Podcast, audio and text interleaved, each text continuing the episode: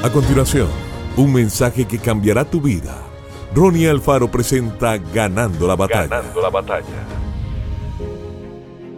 Y Jehová tu Dios te convirtió la maldición en bendición, porque Jehová tu Dios te amaba. Deuteronomio 23:5. Es importante observar que tanto la bendición como la maldición tienen poder. La bendición tiene un poder que edifica y construye. La maldición tiene el poder de destruir y aniquilar. Muchas veces las personas son víctimas de una maldición y no se dan cuenta de eso.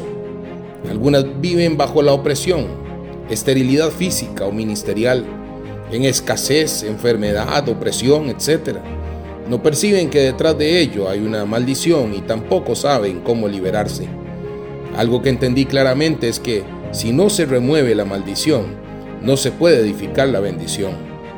Y Jehová tu Dios te convirtió la maldición en bendición, porque Jehová tu Dios te amaba. Es muy importante entender la línea de bendición que el Señor establece. La línea genealógica de Abraham continúa hasta llegar al Mesías llamado el Cristo.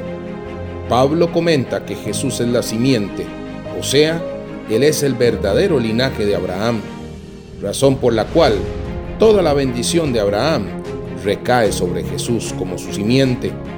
Y Pablo añade que nosotros, por ser de Cristo, somos bendecidos con la misma bendición de Abraham. Que Dios te bendiga grandemente.